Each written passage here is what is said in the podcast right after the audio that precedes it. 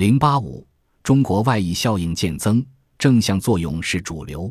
现在大家都在谈论中国对全球的回忆效应，很多人对中国的前景感到担忧，害怕中国的强劲经济增速难以持续或突然停止，对其他国家产生影响。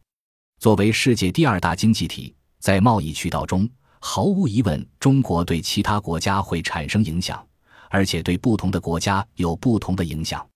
如果中国以百分之六点五至百分之七的速度增长，每年新增 GDP 约为三千五百亿美元，比十年前按照百分之十的年均增速得到的两千六百亿美元还大得多。就体量而言，这个贡献是巨大的。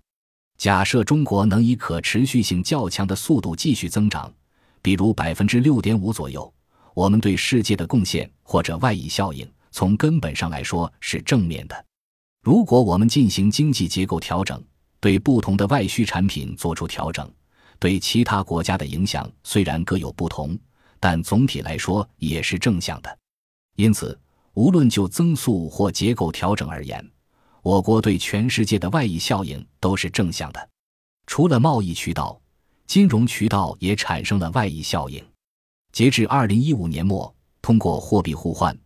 我国与全世界三十三家境外货币当局签署了协议，总授信额度达到三点五万亿元人民币，其中有二十三是新兴经济体。